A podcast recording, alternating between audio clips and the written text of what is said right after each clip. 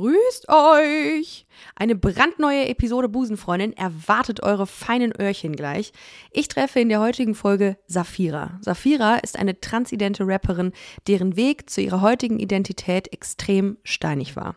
Alkohol- und Drogenmissbrauch, Prostitution und starke psychische Probleme waren mitunter das Ergebnis von einem jahrelangen Struggle mit der eigenen Identität. Sollte euch eines dieser Themen, die ich heute mit Safira bespreche, selber triggern oder Angstzustände hervorrufen, skippt die Folge oder hört sie mit jemandem zusammen. Und jetzt geht's los mit Busenfreundin, der Podcast. Busenfreundin, der Podcast mit Ricarda Hofmann.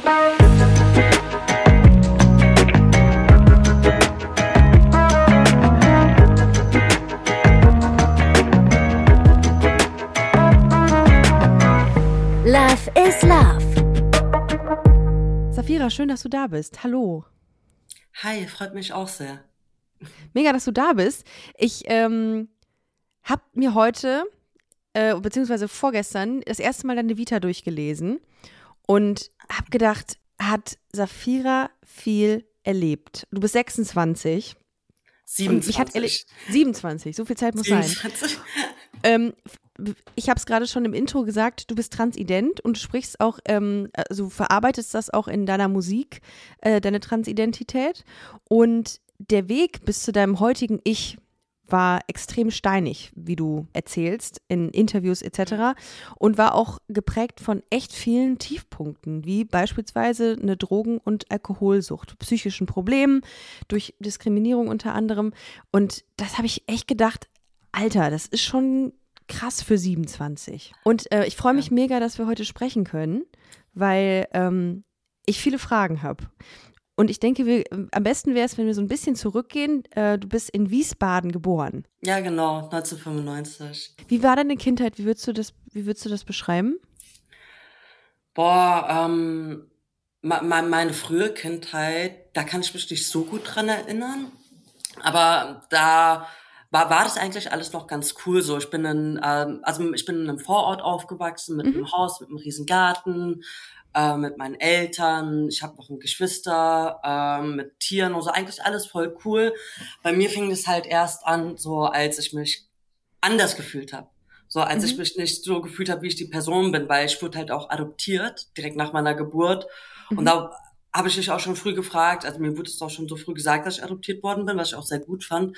Und da habe ich schon gefragt, so, okay, wer bin ich, wo komme ich her? Und ähm, lauter so Fragen, die man sich als Kind eigentlich so typischerweise stellt. So. Und ja. Haben dir deine Eltern, äh, die dich adoptiert haben, dann was über deine ähm, richtigen Eltern in Anführungszeichen erzählt?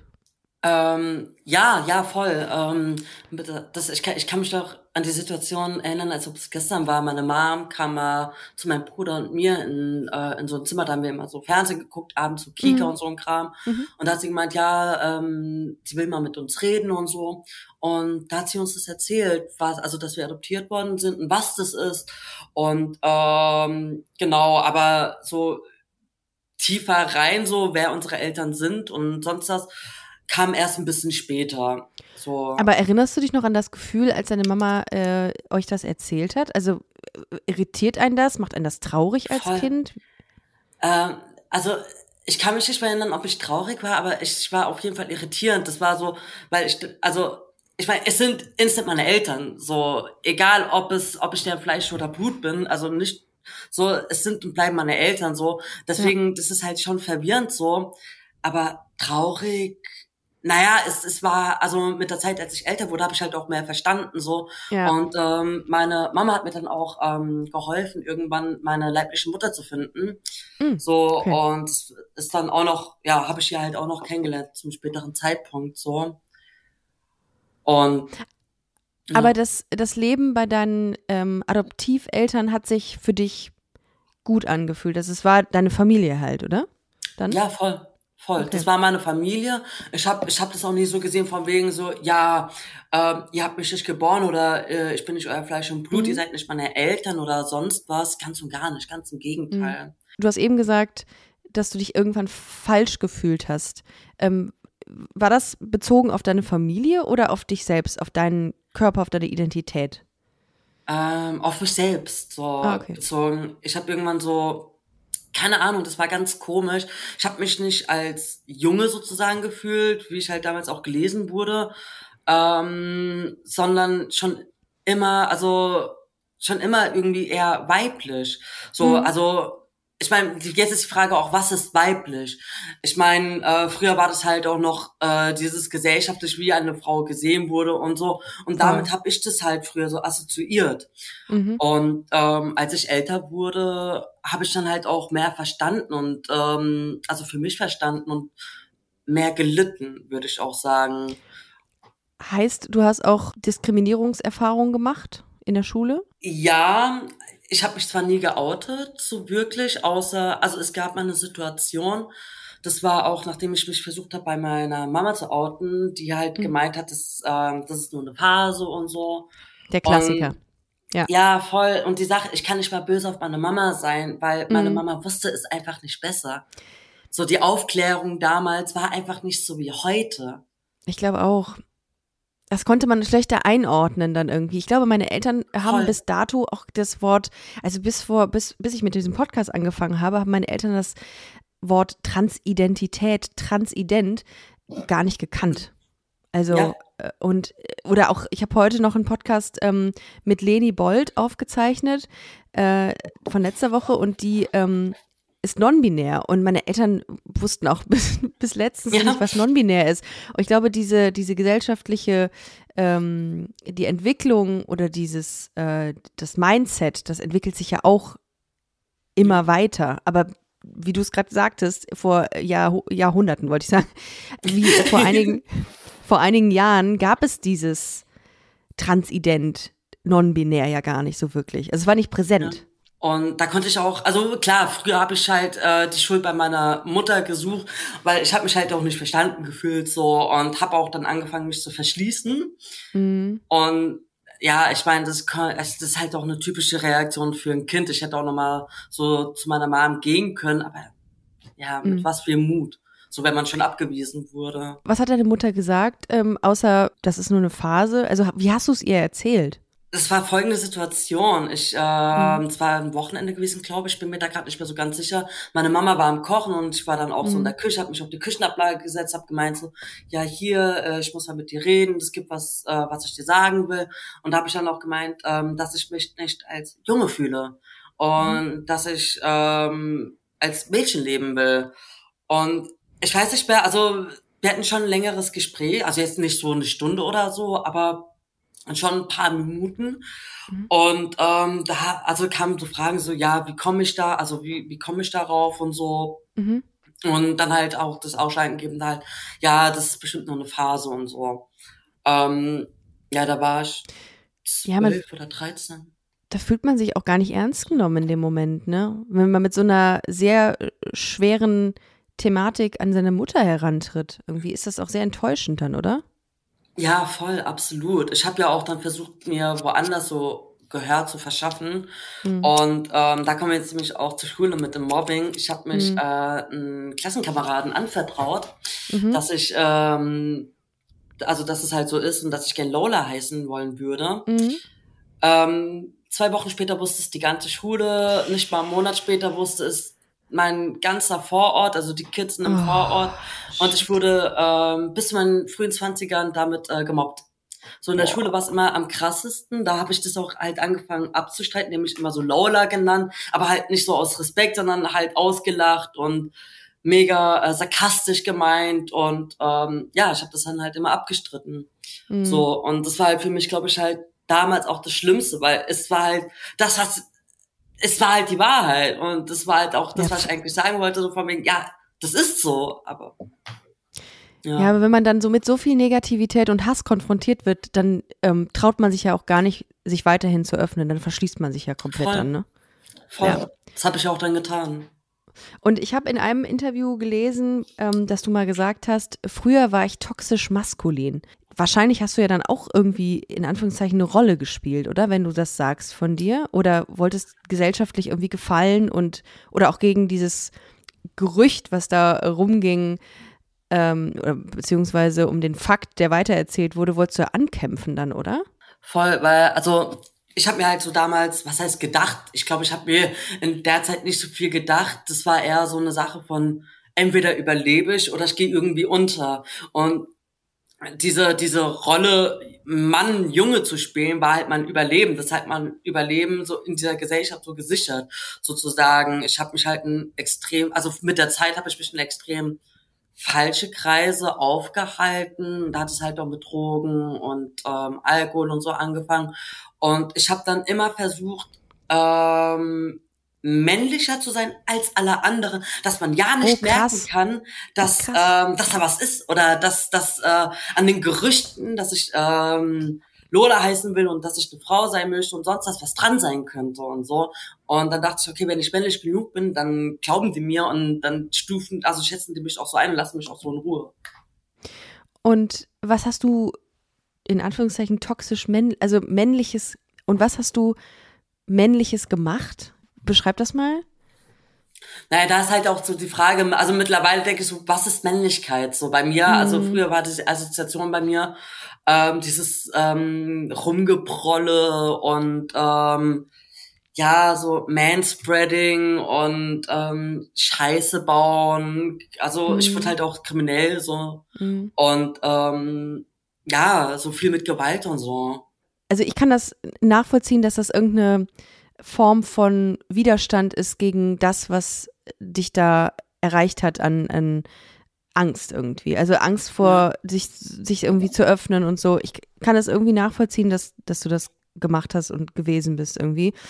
Ähm, wann kam der Punkt, an dem du gesagt hast, ich will gar nicht mehr in dieser Rolle sein und ich will gar nicht in Anführungszeichen männlich sein oder die Rolle spielen? Boah, das ist schwer zu sagen. Also der, so den Gedanken, den hatte ich tatsächlich schon relativ früh, so mit, mm. keine Ahnung, bestimmt so 17, 18. Okay. Weil da habe ich halt abends war ich dann, also wenn ich alleine zu Hause in meinem Zimmer war, dann konnte ich ich sein. Ich habe die Klamotten von meiner Mom angezogen. Ich war ein komplett anderer Mensch alleine und ähm, Du warst Lola dann, oder? So. Genau, ja, ja, ja ich war Lola. Genau, okay. exakt. Ja. Und ich, ich war dieses kleine Mädchen einfach, was geliebt werden wollte. Mhm. So das war ich. Und ähm, das habe ich mir ziemlich früh schon eingestanden, aber ich wusste halt nicht, wie. Wie mache ich das, dass es nicht nur, dass es nicht nur in meinem Zimmer stattfindet und nicht nur in meinem Kopf und sonst wo. Und das hat echt ein paar Jahre gedauert, bis ich dann ähm, gemeint habe, okay, ey, entweder, entweder gehe ich jetzt den Weg und oute mich und guck, dass ich irgendwie mein Leben auf die Reihe krieg Mhm. Oder ich sterbe. Und das war halt wirklich so, entweder, entweder den Weg oder ich bin in drei, vier Jahren tot. War so. das auch ein Gedanke, der im Zuge der Alkohol- und Drogensucht kam? Ähm, ja, auch und äh, bezüglich Suizidgedanken. So, also nicht nur Gedanken, weil also das erste Mal stand ich mit 12, 13 auf der Brücke, weil ich dachte, wenn ich jetzt springe, werde ich als Frau wiedergeboren. Also ich äh, glaube an Wiedergeburt. Mhm. Und ähm, das war da, äh, damals mein Mindset so und ähm, ja. Boah, das ist das ist schon heavy. Das tut mir mega leid, dass du das so durchmachen musstest, wirklich. Das ist ähm, das ist furchtbar. Wenn man, ich meine, du warst 12, 13 Jahre und das ist so. ähm, ja, scheiße. Hast, also nur wenn du es erzählen willst, wie war das mit der Drogen- und der Alkoholsucht? War das ein Mechanismus oder war das eine Möglichkeit, Schmerz zu unterdrücken, den du irgendwie innerlich hattest? Auf jeden Fall. Also ich habe mich, also man muss, um das nachzuvollziehen können, bei mir war das halt so vom Ausmaß her mit Drogen und Alkohol, vor allem mit dem Alkohol, dass meine Eltern Donnerstag schon Angst hatten, ob Polizei kommt, ob irgendwas mit dem Krankenhaus ist oder ob irgendjemand anderes, mhm. weil irgendwas war immer. Und meine Eltern hatten von Donnerstag bis Montags Angst gehabt, dass irgendwie was ist, wenn ich weg war. Mhm. Und ähm, es war halt auch immer so, dass ich eskaliert bin mit Alkohol. So, ich konnte nicht ein, zwei Gläser trinken. Nein, ich musste mm. mich abschießen. So, mm. weil ich mich damit betäuben konnte. Es war genauso mit den Drogen irgendwann so. Ich habe es halt immer übertrieben, aber dann habe ich halt in diesen Momenten auch nichts gefühlt oder wenn ich was gefühlt habe, dann nicht dieses Negative. Ja. Genau. Ja, was was hast du genommen, wenn ich wenn ich fragen darf? War das so synthetische Drogen oder war das so Cannabis eher? Also es war sehr gemischt. Anfang, also angefangen, ich glaube kennt man so mit ähm, Grasrauch, also ja, äh, mit Gras. Mhm. Und ähm, dann ging es bei mir irgendwie mit ähm, Speed weiter, dann Teile, Coca, ähm, keine Ahnung, so verschiedene Opiate, Keter. So, also ich weiß, also Keter ist ein Pferdebetäubungsmittel. Ja, ich habe mal was das, über Ketamin gelesen. Das ja, war genau, irgendwie in Berlin ist das auch sehr stark verbreitet. Und, ja. und was, ähm, das, äh, um das, um diese, um diese Ängste oder auch diese Trauer auch zu, zu betäuben, ähm, hast du das, wie oft hast du Drogen genommen? Also jetzt nur in diesem Zeitraum donnerstags bis montags, also über Wochenende oder auch unter der Woche während der Arbeit? Ähm, mit der Zeit wird es fast jeden Tag. Also es, mhm. die Sache ist, ich habe damals eine Ausbildung als Bäckerei-Fachverkäufer in einem Bistro gemacht mhm. und ähm, ich habe ein Glück, dass meine Chefin mich schon seitdem ich klein bin kannte und ich kam zum Teil äh, verkatert auf Speed, bekifft zur Arbeit und ähm, habe auf der Arbeit weiter getrunken. Ich habe da auch Alkohol geklaut. Ich habe da ähm, Pep und Koks gezogen. Ähm, ja, so ein Ausmaß hatte das. Krass. Und du hast dich da rausgezogen. Du hast dich ähm, da wirklich rausgeholt. Ja, das war, ähm, ja, aber das war auch dann, als ich, also ich musste es auf die harte Tour lernen, wirklich. Hast du einen Entzug gemacht oder wie hast du das? Ähm, hast kein klinischen. Ähm, weil, also klinisch war ich nie in einem Zug zum Glück. Ich hat, war mehrmals bei der Suchthilfe und bei äh, NAs Treffen. Mhm. Aber letztendlich, was mich aufgeweckt hat, war, dass ähm, ich am Ende komplett alleine da stand. Meine Eltern mich mehrmals rausgeschmissen haben oder ich abgehauen bin. Und ich habe halt früher sehr viel Scheiße gebaut, äh, mit Kriminalität, so Autos eingeschlagen, Autos aufgemacht, Radios geklaut und verkauft. Und das Schlimmste war halt eine schwere Körperverletzung. Und mhm. ähm, danach, also nach dieser Tat wusste ich, ich also dass ich irgendwas ändern muss, weil ähm, ich hatte an diesem, also nach diesem Tag hatte ich Angst vor mir selbst gehabt. Mhm. Hast so, du das auch unter Drogeneinfluss gemacht? Ja. Also, okay. Und hast ja. du, was, hast du diese illegalen Sachen gemacht, um Geld zu kriegen für, für die Drogen? Ähm, auch, aber da war, also ähm, auch für Glücksspiel, weil ich damals mhm. da ein Problem hatte mit Spielothek und mhm. äh, Poker und so. Ähm, aber ja, auch, aber hauptsächlich hab, war das damals dann, als ich 18 war, damals äh, mit Prostitution. So, mhm. wie ich das dann finanziert habe, also mit Sexarbeit, so. Du bist auch Sexarbeiterin gewesen dann, ab 18? Ja, also ja, ja. Okay. Also damit konnte ich mir das halt finanzieren und ähm, dann auch noch wegen Selbstwertgründen so, mhm. weil ich konnte halt mich selber und meinen Körper nicht so lieben. Ich habe tatsächlich auch eine Sequenz in einem Musikvideo von dir gesehen, wo es um Prostitution ging. Und da, ähm, da habe ich auch gesagt, krass, das hat mich richtig mitgenommen in dem Moment, äh, weil, ich, weil ich da gar nicht drauf vorbereitet war auf diese Szene und ich fand das so krass. Und war das also eine Sequenz, die du ähm, so aus deinem realen Leben mit eingebracht hast in dieses Musikvideo? Ähm, ja, ja, mhm. also generell, also all meine Texte, so in Liedern und so, mhm. ähm, vor allem die deepen Sachen, so sind so Teile aus meinem damaligen Leben oder aus meinem mhm. jetzigen Leben so. Und ähm, ja. Wenn du so zurückblickst auf die Zeit, wo es, ja, die, bei die wir gerade gesprochen haben, was macht das mit dir? Keine Ahnung, ich bin da ein bisschen, also einerseits bin ich schon ein bisschen nervös, weil ich nicht immer gern darüber rede mhm. und ich Angst habe, okay, könnten Leute falsch von mir denken und so. Ähm, aber andererseits bin ich auch sehr stolz, weil ich jetzt ein komplett anderer Mensch bin. So und das, also ich habe halt ein paar psychische Erkrankungen und habe erst vor ein paar Jahren gelernt, ähm, die Dinge zu sehen, auf die ich stolz sein kann und das ist sowas. So und ja, das erfüllt mich schon mit Stolz, dass ich sagen kann, okay, ich habe das geschafft, ich habe das überlebt und ich habe das erreicht. Mhm. Ich bin ein anderer ja, Mensch ich, geworden so. Voll, ich finde so Einsicht und Reflexion halt wichtig. Ich meine, klar, jeder Mensch kann mal Scheiße bauen, mehr oder weniger schlimm. Ähm, aber dann irgendwann den Punkt zu erreichen, zu sagen, ey, das war scheiße und das will ich nicht mehr so und ich will mich bessern ja. und ich will ein bessere, besseres Leben auch haben. Das ist ja dann so das, das Wichtige an der ganzen Sache. Du hast 2018 dann eine geschlechtsangleichende OP gehabt. Das habe ich auch gelesen ähm, über dich. Wie war der Weg ähm, dahin? Also es gibt ja so psychische, äh, psychologische Gutachten und es ist ja ein immens harter Weg dorthin. Wie, wie war das? Ähm, Anfangs war das sehr hart, weil ich war alleine in Berlin. Mhm. also äh, ich bin damals äh, nach Berlin abgehauen sozusagen und habe mhm. mich, ähm, also ich wohne jetzt auch wieder hier in Berlin, mhm. ähm, habe mich hier geoutet und ähm, habe dann angefangen, die Therapeuten aufzusuchen dafür und die Gutachten. Und ähm, ein Gutachter bezüglich der Namens- und Geschlechtszugehörigkeit ähm, wollte mir kein positives Gutachten ausstellen wegen Verdacht auf einer Persönlich also Borderline-Persönlichkeitsstörung, mhm. ähm, die halt bei mir auch diagnostiziert wurde.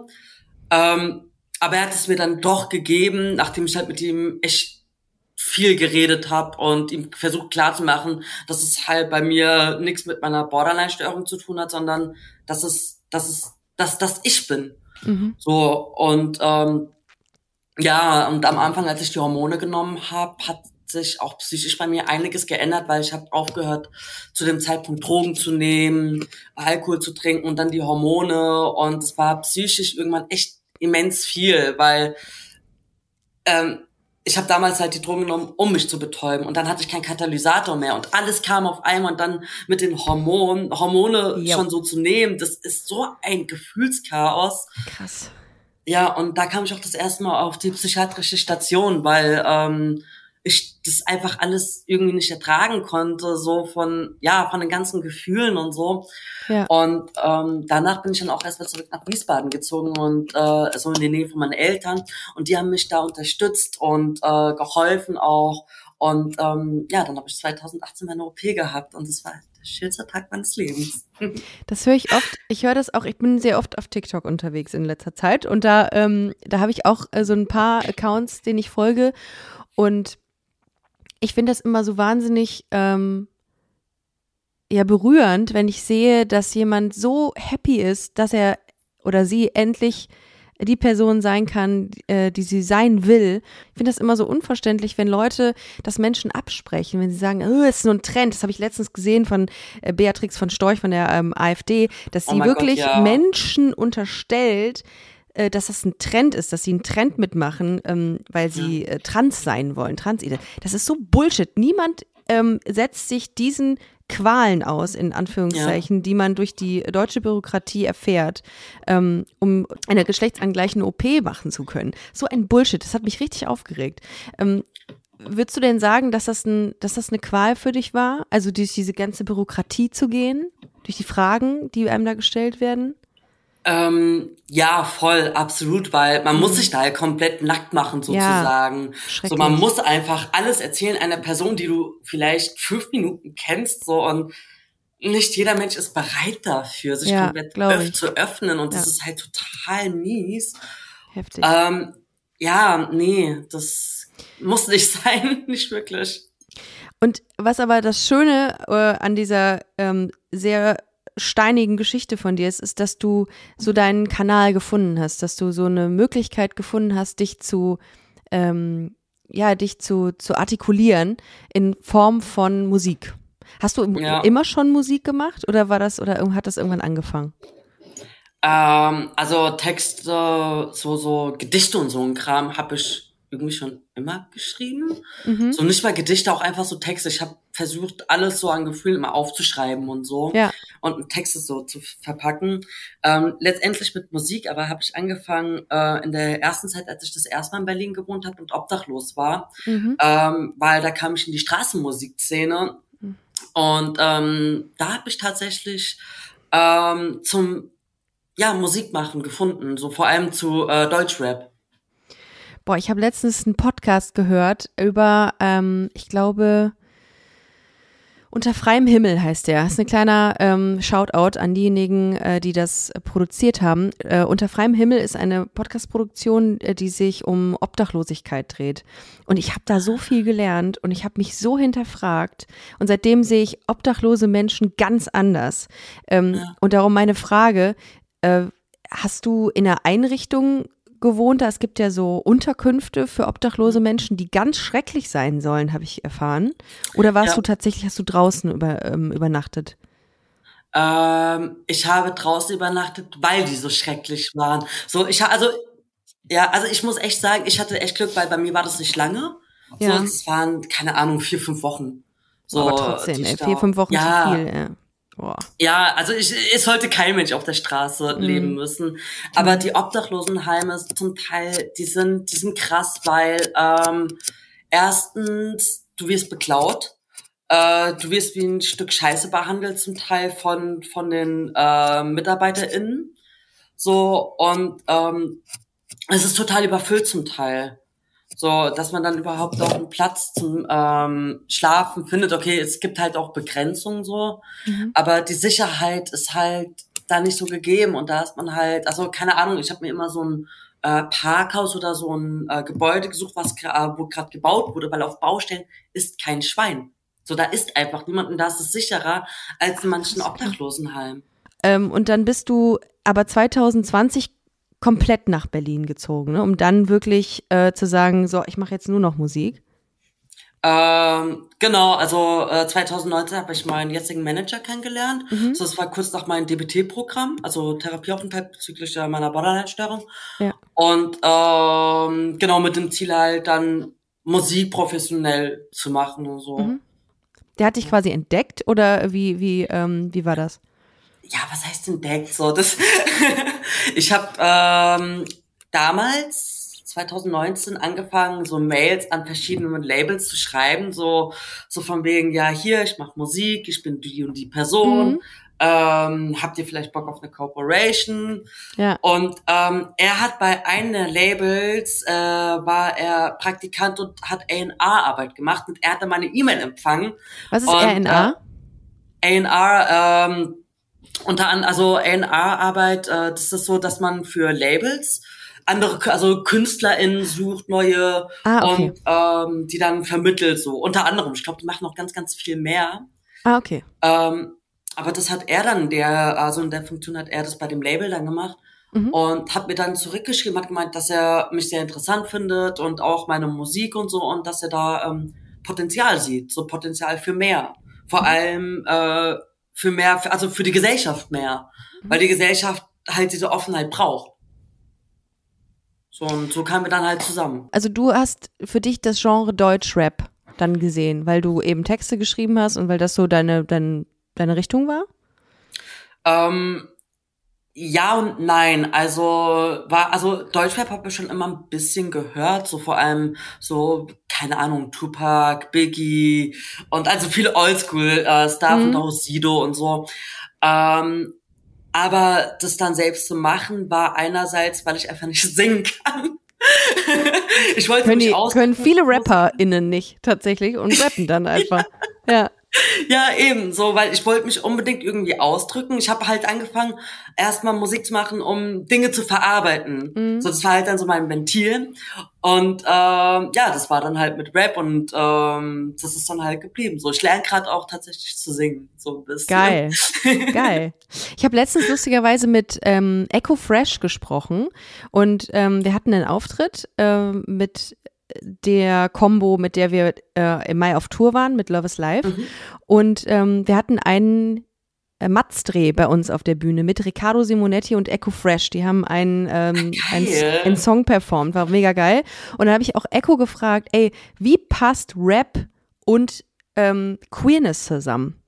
Und er hat mich gewundert, weil ähm, sowohl du hattest gerade Sido angesprochen und auch Echo haben äh, in der Vergangenheit auch mal trans- oder homofeindliche Äußerungen so von sich gegeben. Ja. Und da dachte ich mir so gerade, wie hast du das als äh, queerer Mensch wahrgenommen? Also du hast das halt gehört, Sido beispielsweise. Ist dir das irgendwie sauer aufgestoßen oder hast du es ignoriert? Wie war das? Boah, ähm, früher hatte ich, also als ich angefangen habe, Sido zu hören, so, da hatte ich noch, da hatte ich mir nie so Gedanken darüber gemacht. Ich habe das halt, also ich hatte nicht das Mindset dafür gehabt, wie ich das jetzt habe. Jetzt sehe ich halt sehr, das sehr kritisch, aber früher dachte ich so, okay, ist blöd, aber ist halt Deutschrap so, ist halt so. Hinterfragt man dann halt nicht. So. Ja. Nee, gar ja. nicht, ganz und gar nicht. Ja. Äh, mittlerweile sieht es ja anders aus. Ja. Hat sich krass geändert auch vieles, ne? Wobei ich heute noch ähm, äh, im Hinblick auf unser Gespräch heute noch ein bisschen gegoogelt habe und gesehen habe, dass, ich glaube, noch irgendwie Farid Bang immer noch vor äh, einem knappen Jahr irgendwie homofeindliche Äußerungen in seinen Texten äh, von sich gegeben hat. Und, und das wundert so, mich auch mit der Zusammenarbeit mit Batman's Jay. Ja, stimmt, stimmt. Oh. Und da habe ich gedacht, wie kommt das? Und ja. äh, ist das einfach irgendwie cool? Ist das, ähm, weiß ich nicht, ist das irgendwie, ist das eine Form von Credibility, irgendwie möglich maskulin zu wirken? Oder ja. Wie würdest du das sehen? Mm, ich weiß auch nicht, was man sich dabei denkt. So, das ist, äh, also ich finde dafür keine positive Erklärung, außer dass die dann halt echt denken so, ja okay, so da da ist so eine Randgruppe, die man äh, irgendwie dissen kann oder sagen kann, so, keine Ahnung, viele Rapper benutzen ja ähm, schwul als Beleidigung. Mhm. So, also nicht nur viele Rapper, sondern generell einige Menschen noch, weil ja, es ist auf den Schulhöfen auch teilweise. Drin. Ja, voll. Ja. Voll. So, und das ist einfach so in den Köpfen drin. So, wenn man jemand beleidigen will, ah, dann ist ja schwul in Ordnung. Aber genau das ist es ja nicht. Mhm. So, ja, weil, voll. Nee, ja, ich finde das auch irgendwie uncool. Ich finde das wirklich, also Voll. nicht nur, weil ich diesen Podcast hier mache, sondern auch, weil ähm, das ist ja auch eine richtig große Zielgruppe, die, ähm, die diese Musik feiern könnte und wird dann da irgendwie so systematisch irgendwie so voll fertig gemacht und gedisst. Und ich denke mir, warum? Also dann kannst du ja auch direkt irgendwie andere Rapper dissen, die ganz gut passiert tatsächlich ja auch. ähm, aber ich denke mir so, hä, was macht das für einen Sinn? Also nur weil irgendjemand äh, das gleiche Geschlecht liebt, dann muss man da nicht dissen. Das ist doch, das ist doch, das ist doch lame. Absolut, so. ja, ja, absolut. Mach dich lieber über jemanden, äh, also dis lieber Leute, die irgendwie Tiere quälen oder so. Das sind äh, Leute, die denen auch, ja. Ein, äh, ja, die man dissen darf, weil die Scheiße machen. Ja. ja keine Ahnung, irgendwie. Aber ich find's krass, äh, was du, was du erlebt hast und was du daraus ziehst. Also auch diese ganze, ich meine, wie schreibst du Songs? Also die Kreativität, die wird mit Sicherheit auch irgendwie, mh, mm, also das ist ja oft so bei Künstlern, die ähm, eine krasse Vergangenheit irgendwie haben, dass die ganz fokussiert an ihre Songs gehen, an ihre Bücher, wie auch immer. Äh, wie ist das bei dir so? Bei mir ist alles andere als fokussiert. Ja. Äh, ähm. Auch okay. Also kreative Menschen kannst du sowieso, ach, den kannst du in keine Schublade stecken. Natürlich nicht. Sollte ja. man grundsätzlich nicht. Aber wie gehst du da so ran? Ähm, tatsächlich schreibe ich oft Songs nach Gefühlslage. Ja. Ähm, wenn, keine Ahnung, wenn ich vor allem in Zeiten, so in Krisenzeiten, wenn es mir nicht gut geht, dann schreibe ich nur diepe Songs so und entweder halt tatsächlich so über die Situation, die die, die ich da gerade erlebe oder vergangenes ja. Erleben so, da da ähm, das fällt mir persönlich dann einfach leichter, das zu schreiben, weil ich einfach in diesen Emotionen drin bin. Ja. So und ich äh, bin generell ein sehr ähm, also was heißt emotionaler Mensch, aber ich lasse mich sehr krass von meinen Emotionen leiten. Ähm, und das spiegelt halt auch meine Texte wieder. So, wie war das bei der, wie war das bei der Debütsingle, die du jetzt ähm, jetzt diese Woche, beziehungsweise wenn wir äh, ausstrahlen, ist sie schon etwas älter, aber ähm, auf jeden Fall anhörbar bei Spotify und YouTube. Lost heißt die.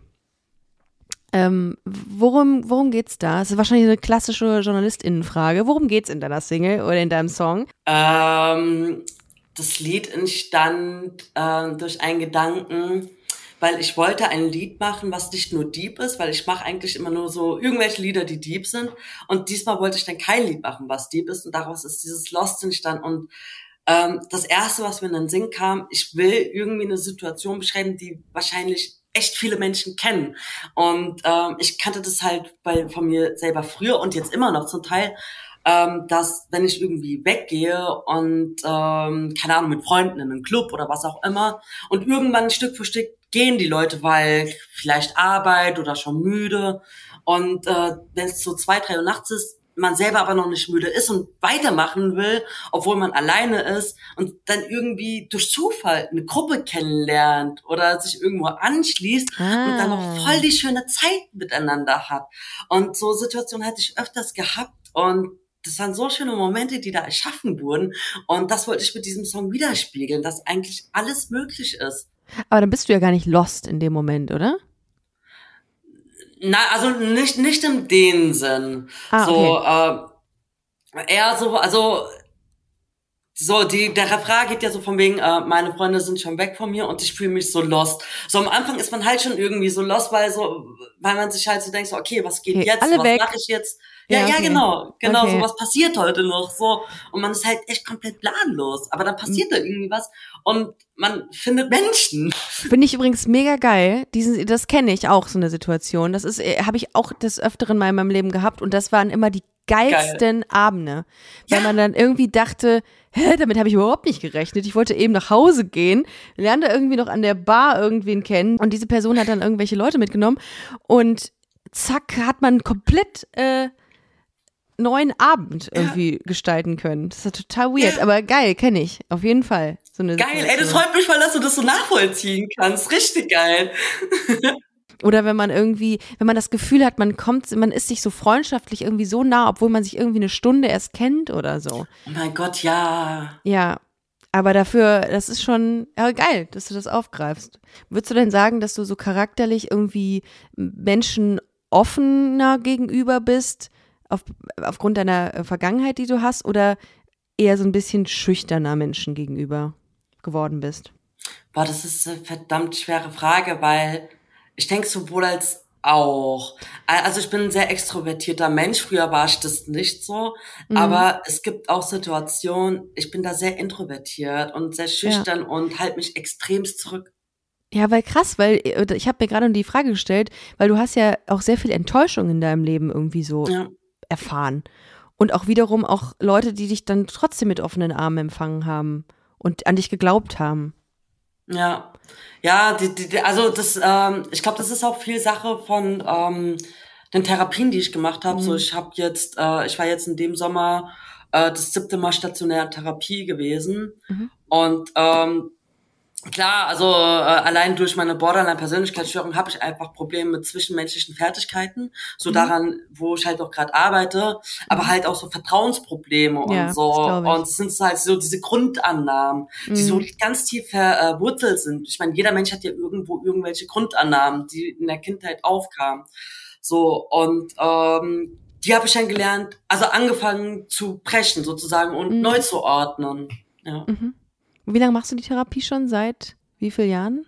Generell Therapie ähm, jetzt in, seit insgesamt sieben Jahren und mhm. äh, ich habe jetzt meine feste Therapeutin hier in Berlin seit knapp einem Jahr. Mhm. So, ich finde das auch immer mega, mega gut, wenn man Therapien macht. Also klar. Absolut. Äh, ich, ich kenne viele Leute, die einfach irgendwie sagen, nee, ich bin doch nicht krank. Aber ich würde es jedem Menschen empfehlen, eine Therapie zu machen. Es ist so ja gut auf Dauer. Klar muss man es dann irgendwie länger durchziehen. Es reicht nicht, wenn man irgendwie zehnmal dahin geht und dann sagt, oh, äh, ich bin geheilt. Sowas ähm, ist ja nicht Sinn der Sache einer Therapie, aber du hinterfragst Dinge an dir, du lernst dich kennen und das finde ich, ähm, finde ich mega gut. Ich finde, es ist auch äh, ein großes Ding, dass du dran geblieben bist, ne? weil viele brechen Therapien ab, haben keinen Bock mehr. Ähm, Habe ich auch zweimal gemacht tatsächlich. Ja, aber dann hast du wieder so. zurückgefunden. Ähm, ja, weil also ich also die Menschen, die die Therapien abbrechen, also ich kenne das halt ähm, nur in Verbindung zum DBT-Programm, mhm. ähm, also bezüglich der Borderline-Störung, mhm. dass die Menschen, die abbrechen, einfach noch nicht so weit sind. Ja, okay. Und ich glaube in ganz, ganz vielen anderen ähm, Situationen oder ähm, Thematiken auch. Aber das ist ja auch voll okay, weil früher oder später wird der Mensch wirklich dafür bereit sein, die Stärke und die Kraft aufbringen, weil es, also Therapie ist nicht einfach. Und ähm, ja, die stimmt. Menschen, die sagen, ja, also stimmt. die Menschen, die Therapie machen, die können das wertschätzen, dass sie diese Kraft aufbringen können, weil das ist Arbeit, das ist extrem viel Arbeit und man kann stolz auf diese Arbeit sein.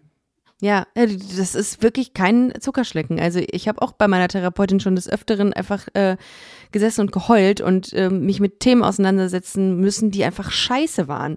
So, und dann denke ich mir so, ja, aber geil, du, du hast die Chance, äh, sehe ich genauso wie du und dann zieh durch und guck, dass du ähm, Dinge geordnet kriegst. Und darum finde ich das schon sehr geil. Was würdest du sagen, ähm, willst du mit deiner Musik erreichen?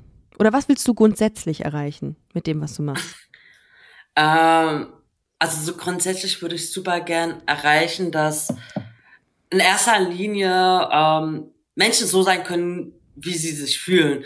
Mhm. Egal, ob es jetzt was mit der Sexualität zu tun hat oder mit einem Geschlecht oder ähm, keine Ahnung, selbst wenn die sagen, okay, ich hab Bock, äh, mir die Haare zu färben oder kompletten Fashion-Stil-Umbruch, so, I don't care, so, die Menschen sollten die Möglichkeit haben, das machen zu können, ohne dafür gejudged zu werden und dafür respektiert zu werden. Und ähm, ich will auf jeden Fall auch ein großes, also was mir auch persönlich wichtig ist, zu vermitteln, Menschen ein Gefühl geben, dass sie nicht alleine sind, weil ich kenn, so, ich glaube, wir alle kennen irgendwie dieses Gefühl, alleine zu sein. Und das Gefühl ist halt echt scheiße. Und ja, das ist so das, was ich damit erreichen will. Ich möchte Menschen echt gern zeigen, dass sie nicht alleine sind und dass sie stark sind, tief im Inneren und vielleicht stärker als sie denken und dass mehr machbar ist. Und ich glaube, wenn nicht du, wer kann dann aus eigener Erfahrung berichten? Das ist schon, also es ist jetzt nicht irgendwer, der sowas sagt, sagt, ja, keine Ahnung, ich bin privilegiert aufgewachsen, sondern du hast echt viel durchlebt, um diese Erfahrung machen zu können, oder um diese Erfahrung teilen zu können ja. und auch sagen zu können, ey, es gibt einen Weg daraus und ihr ja. seid stärker als ihr seid, weil du es wahrscheinlich bei dir selber auch gesehen hast, oder? Ja, voll und also ich habe, es gab so viele Momente in meinem Leben, wo ich dachte, okay, ich schaffe das nicht und mhm. ich werde das nicht überleben und sonst was, aber okay, ich sitze hier mhm. und vielleicht habe ich, also keine Ahnung, vielleicht habe ich mit meiner Musik den einen oder anderen Menschen zu erreichen, vielleicht auch Jugendlicher und und diese, dieses Kind oder so ist vielleicht in einer ähnlichen Situation, in der ich war und denkt so, okay, nein, das mache ich jetzt nicht. Ich werde keine Drogen nehmen. Ich werde mich nicht zusaufen. Ich werde reden, weil das rettet Leben wieder. Also, oder verbessert es zumindest. Gute Message. Richtig gute Danke Message. Sehr. Ich finde auch cool, ähm, was du daraus gelernt hast aus dem Ganzen. Ich finde cool, was du machst und ich finde geil, dass du so eine Stärke an den Tag legst und, ähm, und das jetzt, das jetzt besser, also wieder gut machst. Die Dinge, die ja. halt scheiße gelaufen sind. Und ich glaube, dass du damit ähm, einigen Leuten, die das gerade hören, wirklich Mut machst. Ich hoffe, ich hoffe wirklich von ganzem Herzen. Safira, vielen, vielen Dank, dass du heute bei Busenfreundin warst. Ich danke Weil, dir. Voll krass, voll krasse Story, hat mich sehr berührt, muss ich echt sagen. Und ich finde richtig gut, habe ich ja gerade schon gesagt, richtig gut, was du machst. Und ähm, bitte checkt alle Safiras Instagram-Kanal Safira-Trashpunk-Bitch aus. Und ähm, gebt bei Spotify oder äh, auf anderen Streaming-Plattformen Lost von Safira ein und äh, speichert euch das ab äh, und äh, drückt auf das, wie nennt man das, Folgen, auf den Folgen-Button bei Spotify für Safira, gerne auch für Busenfreundin, auf den Herz-Button, genau. Was ist besser für euch MusikerInnen? Aufs, auf den Folgen-Button? Ähm, sowohl als auch. Herzbutton alles. ist gerade. Ja. ja. ja. Herzbutton und Folgenbutton auch gerne für Busenfreundin, wenn ihr schon dabei seid. Ähm, und dann äh, freue ich mich, wenn es bei dir ähm, soweit ist und du auf Tour gehst, Safira. Und äh, ich werde auf jeden Fall vorbeischauen. Das oh, da würde ich entgehen. mich super freuen. Ja, geil. Da freue ich mich jetzt schon mega drauf. Ja, ich mich auch. Safira, vielen, vielen Dank. Fühl dich gedrückt. Grüße nach Berlin und schön, dass du dabei warst. Danke, ich fand es auch so schön, dass du mich eingeladen hast. Oh, sehr, sehr gerne. Mach's gut. Ciao, ciao. Tschüss. Das war Busenfreundin, der Podcast mit Ricarda Hofmann. Mehr gibt's unter www.busen-freundin.de oder auf Instagram busenfreundin-podcast.